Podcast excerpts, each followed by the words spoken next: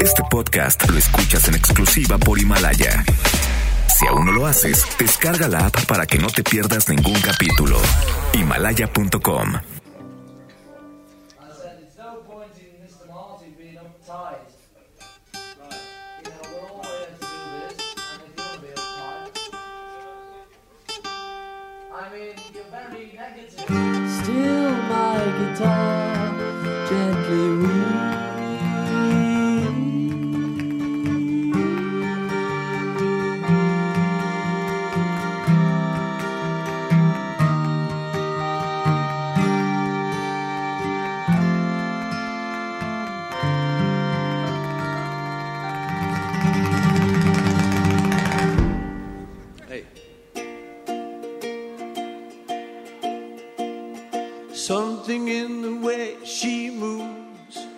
Bueno, anteriormente nos habíamos quedado en que los Beatles acababan de grabar Abbey Road, que resultó realmente una obra maestra, el canto de cisne del cuarteto de Liverpool. Y antes de que esto resulte más largo que un mal matrimonio o que un dolor de muelas, vamos a llegar a la conclusión de por qué se separaron los Beatles, particularmente qué ocurrió después del Abbey Road, que como les dije en el anterior podcast, este no estaba planeado para ser el último y después lo ajustaron todos a la leyenda más chida de los Beatles. En realidad, no sabían qué iba a pasar, así que se embarcaron en otra cosa. Se lanza Abbey Road el 26 de septiembre y se reúnen los Beatles más Yoko Ono. El 20 de septiembre del 69 es la fecha que todos deben de recordar. Tiene lugar una reunión en Apple. Están presentes Yoko Ono, Alan Klein, John Lennon, Paul McCartney, George Harrison y Ringo Starr. McCartney intenta una vez más persuadir a sus amigos para que emprendieran una gira y regresaran a los escenarios. Lennon le respondió, según lo recuerda la propia Yoko Ono, que le contó a Philip Norman, comillas, creo que eres tonto. No iba a decírtelo, pero me voy del grupo. Se cierran comillas. Por una sola vez en su vida, Paul McCartney y Alan Klein estuvieron de acuerdo y convencieron a Lennon de que suspendiera cualquier anuncio durante al menos un par de meses. Klein acababa de terminar un nuevo acuerdo que le ganó a los Beatles un aumento sustancial en sus regalías y no quería asustar a EMI o EMI con el conocimiento de que la banda se estaba separando. Después Yoko le contó también a Philip Norman que cuando ella y John salen de esta reunión, se suben al coche y Lennon le dice a Yoko, eso se acabó con los Beatles. De ahora en adelante, solo vas a ser tú. Yoko recuerda que pensó, Dios mío, estos tres tipos fueron los que lo entretuvieron durante tanto tiempo, ahora voy a estar yo solita cargando a este güey. Se cierran conmigo. El anuncio de Lennon deprimió muchísimo a McCartney, como si le hubiera abandonado a su esposa. Yo creo que más que eso. Se quedó en casa, se levantaba tarde, amanecía todo puerco y comenzaba a chupar todo el día. Hasta que Linda no pudo soportarlo más y dijo, aquí estoy, casada con un borracho que no se baña. Finalmente le dijo a Paul, eres un hombre adulto y tienes que arreglar tu vida. Cuando dice adulto es algo relativo. Paul tenía 29 años de edad y ya era multimillonario, quizás uno de los hombres más famosos de todo el mundo. Durante la semana de la Navidad del 69, McCartney tomó el consejo de su esposa al pie de la letra y comenzó a trabajar en su primer álbum solista. Llamó a Lennon en marzo del 70 y le dijo que él también se iba de The Beatles. Pero aquí viene la humillación final. Lennon, Klein y Harrison comenzaron a patear al borracho y se ensañaron con el trabajo de Paul. The Get Back Sessions se convirtieron en Let It Be. Y había que tener un disco para acompañar una película porque estaban obligados por contrato. ¿Qué pasó? ¿Qué pasó? Aquí Lennon ya había grabado en enero una canción, eh, perdón, en febrero, una canción que se llama We All Shine On Instant Karma, que le produjo el siempre genial y orate Phil Spector. De hecho, esa canción eh, era tan claro ya que se iban a separar, o que no, o que Lennon sí se quería separar, que es la primera que Lennon firma como solamente John Lennon. Ya no le pone Lennon McCartney, como todavía afirmó, de Give Peace a Chance. Así que graba Instant Karma, We All Shine On, y se la produce Phil Spector y en, él, en ella colabora George Harrison.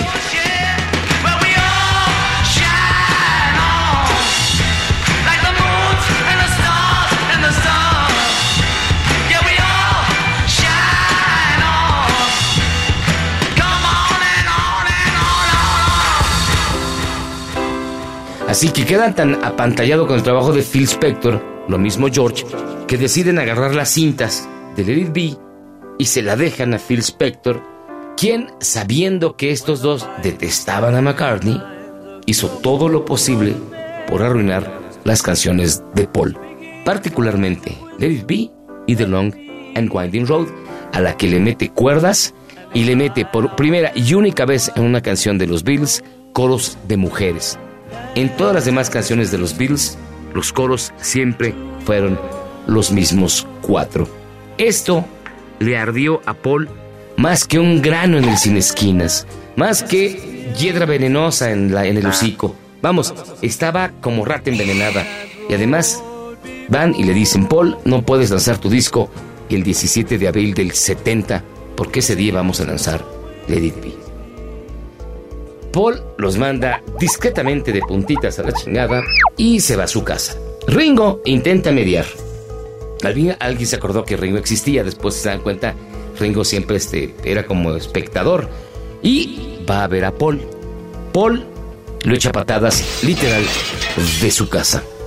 Ringo, entendiendo que de verdad se estaban comportando como unos puercos con el pobre de Paul, eh, les, los convence de que Paul saque su disco el 17 de abril, pero de 1970. Es decir, se están cumpliendo 50 años exactos del disco McCartney, que es uno de los mejores de Paul. Con esto, Harrison y Lennon deciden mover Let It Be hasta mayo, pero se molestaron todavía más con Paul. El 10 de abril, McCartney no aguanta más y da a conocer la noticia que demanda a los Beatles y les entabla pleito legal. Lennon estaba furioso. De hecho, Lennon dice después en una biografía que le habían robado el derecho de anunciar el fin de lo que era su banda. El juez decidió que la solicitud de disolución de McCartney era adecuada y consignó las considerables ganancias de The Beatles a una administración judicial hasta que los diversos detalles de la separación, el divorcio que Lennon tanto había querido, se pudieran arreglar.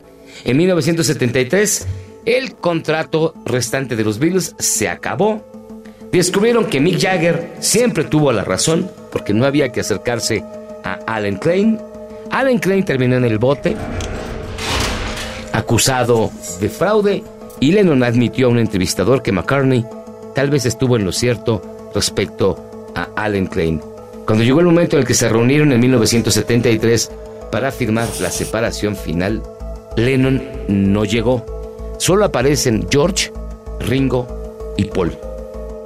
Un amigo de Lennon le confiesa también a uno de sus biógrafos que John no llegó porque le dio pánico, pero otros más dicen que no llegó porque él jamás pensó que en realidad los Beatles se fueran a separar y que tal vez él nunca tuvo la intención de separarlos y que todo era un berrinche. Sin embargo, y esto es lo que hay que aclarar, fueron los berrinches y la rabia de John Lennon los que al final destruyeron a The Beatles.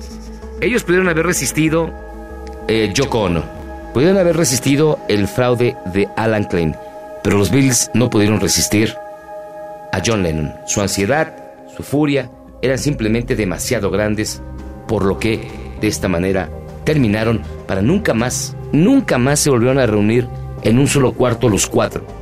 El odio duró los 10 años que le quedaban de vida a Lennon y los 30 que le quedaban de vida a George Harrison. Lennon, Harrison y Starr tocaron juntos en varias configuraciones a lo largo de los años, aunque rara vez grabaron con McCartney. Una vez, cuando Eric Clapton se casó con la ex esposa de Harrison, con Patty Boyd, tocaron juntos Paul, George y Ringo durante unos minutos improvisados. Pero Lennon y McCartney el equipo de composición más importante de la historia, nunca, nunca más volvió a reunirse. Lennon fue asesinado en 1980, McCartney, Harrison Starr se reunieron nuevamente como The Beatles a mediados de la década de los 90 para tocar en algunas pistas inacabadas de John para The Beatles Anthology. Harrison muere de cáncer de pulmón en el 2001. Paul McCartney, con la ayuda de Lee y John Eastman, se convirtió en el hombre más rico del mundo del espectáculo y Linda McCartney murió de cáncer de mama en 1998. Ustedes dirán si esta es o no una historia de amor. El amor pierde toda su validez dependiendo del final. Podría ser, aunque los finales no borren fácilmente la historia, más bien la sellan. La historia de los Beatles siempre fue de alguna manera más grande que ellos mismos, tanto de la banda como de sus individuos. Fue la historia de un tiempo, de una generación que buscó nuevas posibilidades. Era la historia de lo que sucede cuando alcanzas esas posibilidades y lo que sucede cuando tus mejores esperanzas se desmoronan. Al final, todo mundo veía a The Beatles como dioses, como genios. En 1970 y todavía hoy recordamos y entendemos que The Beatles no eran más que seres humanos. Ahí radica su grandeza, pero también toda su miseria a 50 años de su separación. George Harrison dijo poco antes de morir, todo fue hace mucho tiempo. A veces me pregunto si realmente estuve ahí o si todo solamente fue un sueño. Soy José Luis Guzmán, nos escuchamos en el próximo podcast. Recuerden seguirme en mis redes sociales. Cuídense mucho.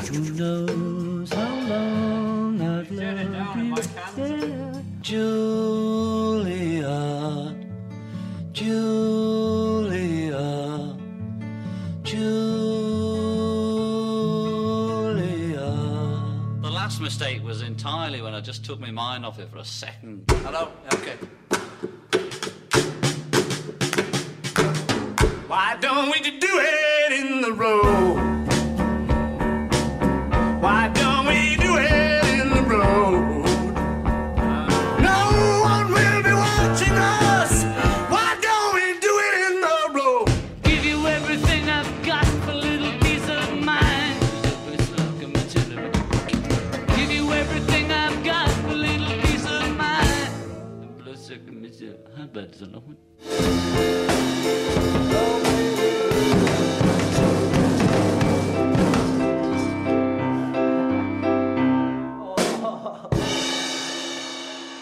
Este podcast lo escuchas en exclusiva por Himalaya. Si aún no lo haces, descarga la app para que no te pierdas ningún capítulo. Himalaya.com